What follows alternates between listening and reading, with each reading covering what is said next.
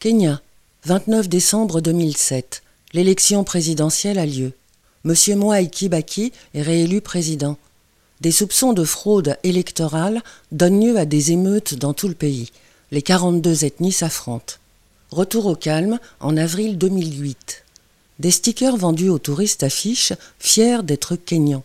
Proud to be Kenyan. Alors qu'est-ce que ça signifie être Kenyan après ces violences post-électorales? C'est l'angle de ce reportage que j'ai réalisé autour de Nairobi, dans le bidonville le plus peuplé du Kenya, Korogosho. Ce jour-là, il avait plu. Reportage en anglais, c'est la seconde langue officielle du pays, avec le Kiswahili. Jambo, jambo bwana, habari gani? Nzuri sana.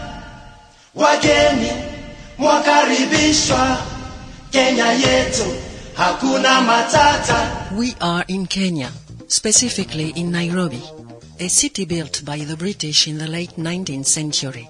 The downtown business district is populated by huge ultra-modern buildings which bloom huge advertisements for bank and telecom operators.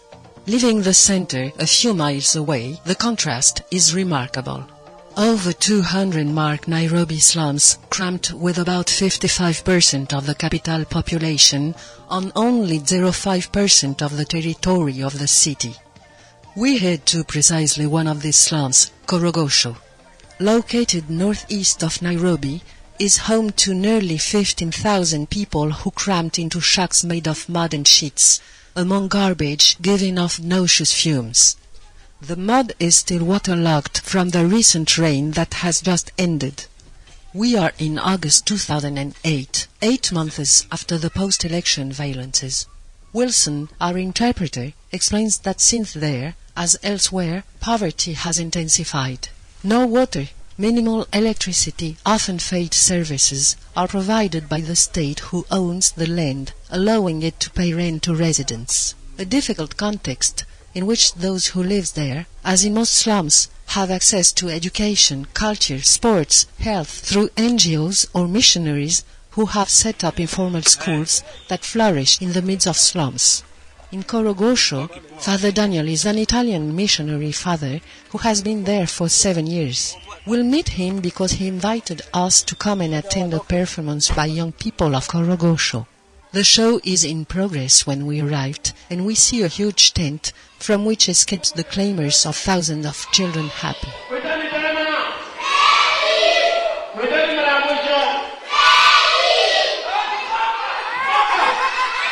I'm, uh, I'm a priest here. I'm a Comboni missionary. I'm living here in the slum, and I is almost seven years myself, but we are 18 years as a mission living in the slum. Why did you smile when you said this? Why I smile? Because uh, I feel at home here. That is the most important thing, I believe. Otherwise, you cannot smile if you don't feel at home with the people of the slums, uh, struggling with the people. Yeah, yeah. So you're, you're smiling because before being even a missionary, you almost feel as if you are a Kenyan. You are part of the society. Ah, but sure. Uh, it's very important to be feel a Kenyan uh, because uh, I feel part of the struggle of uh, coming out from uh, poverty to marginalization because this area is one of marginalized area of Nairobi. The first time that I came to Kenya, when I came to Korogocho, sure was uh, shocking because uh, as you are coming from other area, of course you can see it's much better other areas of Nairobi. But when you come in the slums, of course, this is a reality. Sometimes they are really worst situation. But also this land, we are squatters also ourselves. Uh, this land is the land of a government. So we don't own anything here.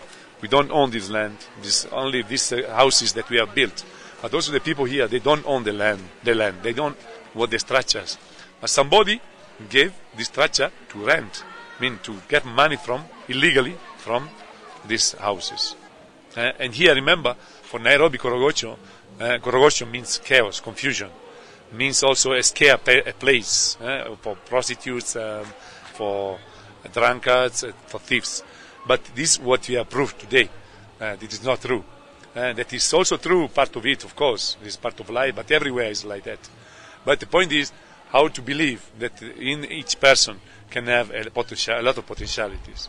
We built polypoly with the things and of course involving the, using the talents of the people. Because these drawings are done by artists who have never gone to school, for example. But this is helping the children to learn. These are almost uh, 17 classes all around. We are almost 850 children here. But also, all everything you see, also when we started with the artists, we started many some years ago, because here the problem of criminality, poverty, and prostitution and alcohol is very high, drugs. So this is the way. This is what we have, seen before. This one, this is a library. This where every every day we have 400 people here uh, studying here, for, from 10 o'clock in the, in the in the morning up to 8 o'clock in the evening. So we are trying to use and to make to show the talents of our young people, and this is very important because it's self self confidence and also for the future, building for the future.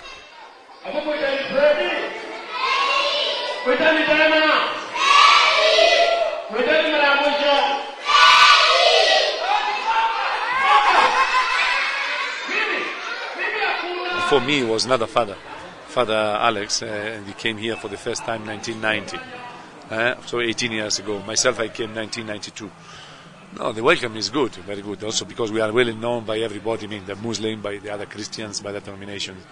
Because Korogocho is one kilometer and a half, so we have 100, 100 and, between 100 and 120,000 people. So it's small and it's big in a certain way, but uh, we know each other. Many many people they know it, and you have, well, the, the welcome is good. Between the number of students, what was the gender ratio between the students who are here, girls and boys? Which school? Our school. This school, yeah. And the school are more girls than boys. It's because uh, usually uh, in uh, in a family, if there is possibility to send a school, it's better to send. I mean, it's better. According to the family, sometimes it's better to send the school the boy more than the girls. So for us, we are always trying to see to give the chance to the girls because many times they are the, the most marginalized. Oh, so now, uh, by what you do here, education-wise, you know, teaching, do you think that this can really uh, bring some change here? That people can become autonomous, independent? And can you give an example of maybe one person who has? Of course, many, many have been independent. Of course, after coming out from the school to go to secondary school. Or, and uh, we have uh, two cooperatives, one working at dumping site uh, of scavengers who have become now they are independent. Now it's almost 16 years that they are independent. Also of uh, former girls who are prostitutes. Nowadays they create, they make their own uh, ushanga, crosses, uh, t-shirts, um, tablecloth, and nowadays they sell everywhere in the world, not only in Nairobi. Now, how do you fund your activities? Maybe for the for the paintings, uh, uh, for the buildings. Ah, friends friends or some NGOs who are uh, accepting to do these projects together with the people of Korogocho. Are they Kenyan? Kenyans and also from abroad. Uh, so you are you are you are just a tributary, you know, channeling aid from others. Yeah, yeah, yeah. Is that? Is that? I mean, we're trying to to give ideas also how to channel, because it's very important also to have to use the creativity already on the ground, eh? to be mediator, but in a in a positive way, because what you used to say is not, not only evangelization but also human promotion. So human dignity, eh? human dignity through what do we do together. Like the one for me, uh, what we have seen today, for me is very important because it's promoting dignity, dignity of the youth of Korogocho.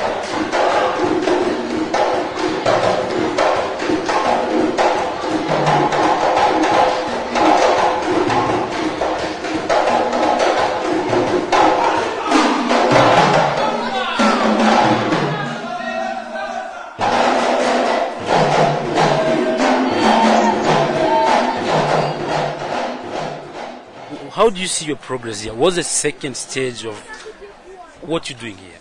We are uh, starting uh, the upgrading of Korogocho after five years of, I mean, 20 years of struggle, but specifically the last five, uh, specifically because we have managed to uh, convert the debt of my government, Italian government, okay, almost 40 million of euro, uh, in two billions of shilling, okay. Uh, for 10 years, Kenya will not pay the debt to Italy, but will do investment in uh, different sectors in Kenya, like water, like uh, uh health, education, and slum upgrading of Korogocho. So we already started slum upgrading, bringing the people together. But more, for me, the most important upgrading is to upgrade the people. We are trying to create bridges because I fully believe that the other side of a city doesn't come in this side of a city. And we need, we have a duty to create bridges, bridges from one side to the other. Uh, because what we are struggling in Kenya is to create that conscience that unless we touch the point of rich and poor, we don't go anywhere. Because after we put the other top on top of it, we put also the tribalism. And this is a big other issues. Can we think about a Kenya where there's unity? Uh, It's possible, yes, everything is possible. I mean, I believe that if the people, the will, there is a will of the people. Inshallah. Yeah, God wants this, not the problem. It's the human being that don't want. This is the problem. The human being that don't want. Because it's not only Kenya. Look there in Palestine. Uh, I mean, also in my country, I mean, in Italy, I mean, I see the people of the north, they don't like the one of the south. Why? Only for this. Pesa. Money. Power. This cannot bring unity. Money, power cannot bring unity. And exactly this is the point.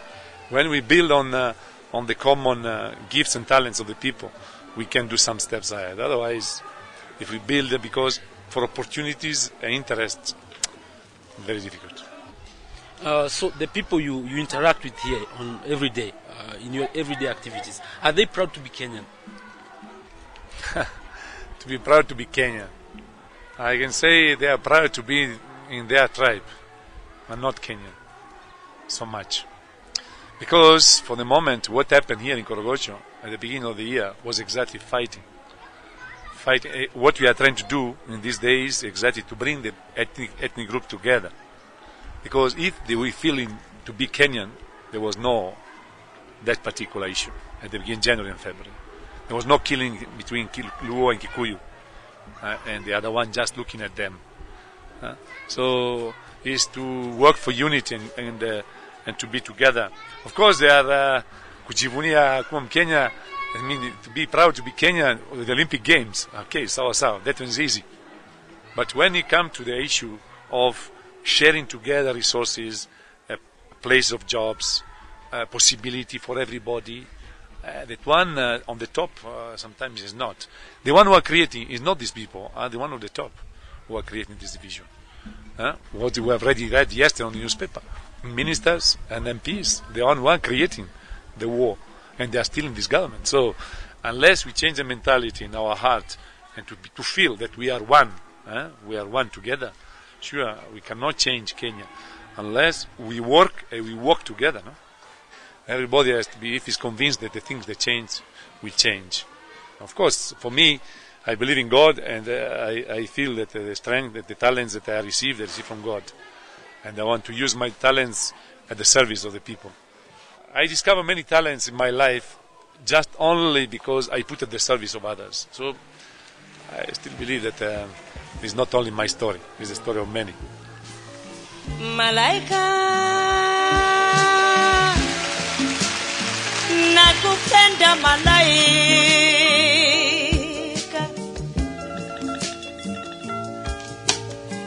Malaika nakupenda malaika Father Daniel has just mentioned the delicate question of possible unity among the 42 ethnic groups in Kenya. An issue even more sensitive response to the post-election violence in early 2008. Here, at Korogocho, Father Daniel explained that a majority of Kikuyu are living in the east and a majority of Luos are living in the west. The informal school in their care is in the middle. It became a kind of free trade zone in which Luo, Kikuyu, Kalenjin, Luya and others can mingle and work together. The show takes place that day in proof. Moreover, a parenthesis in the middle of the show addresses the issue. Photos showing the post-election violence circulate from end to end in the stands. They accompany the speech of a man who is involved in speaking of unity, brotherhoods, as the only remedy available to build a true Kenyan identity. This is George Wainaina, who directed One Kenya, One Nation, an NGO that seeks to promote national unity through awareness campaigns.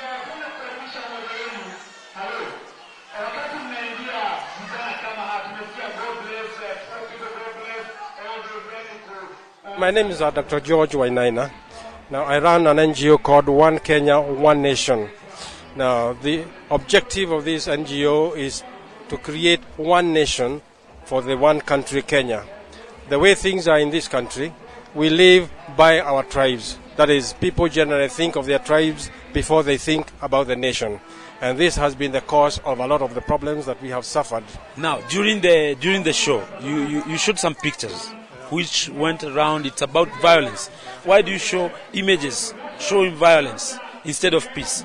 You cannot appreciate hunger until the day you get hungry. You remember the story about the French empre- empress who was talking about if you cannot, yeah, if you cannot, uh, if uh, people don't have bread, why can't they not eat cake? So until you're hungry, you may not know that uh, the pains, the pangs of hunger. Now that is the, the, the thought behind showing the photographs. Oh, so what do you do to promote peace? we talk to people to realize that they are actually being used by politicians for the betterment of the politicians, not for the people themselves. And of course, we talk about the advantages of a peaceful nation on economic development. People saw it at the beginning of the year that businesses were, were destroyed, and also th- those that were not destroyed could not continue because people were insecure. Oh, uh, talking to the people, is it enough? Yes, it is, I would say it is enough because now what we are trying to do is change the me- mentality of the people. Now, we had an experience, we actually had a seminar in Eldoret where there was the strongest animosity between the tribes. And uh, what we did is uh, we organized to have the hosting community, the Kalenjins, come in on one day and say exactly what is their problem with the other people. Then the next day we had the other tribes. They came and said whatever they thought was wrong with the Kalenjins, etc., etc. In fact, finally, at the end of the seminar, people were actually challenging each other. Why are you Kalenjin sitting alone? Why don't you mix with the Kikus, with the Luos, etc., and vice versa?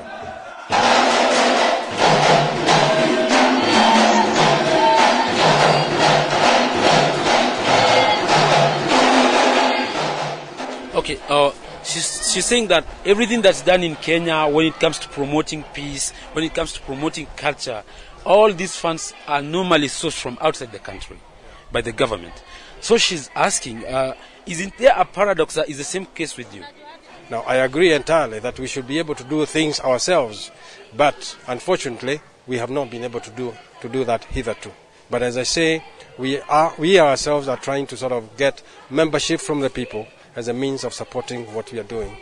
So to you, this slogan, I'm proud to be Kenyan, what does it mean to you? Now, it means that one is proud to be a Kenyan. And indeed, every one of us should be proud to be a Kenyan.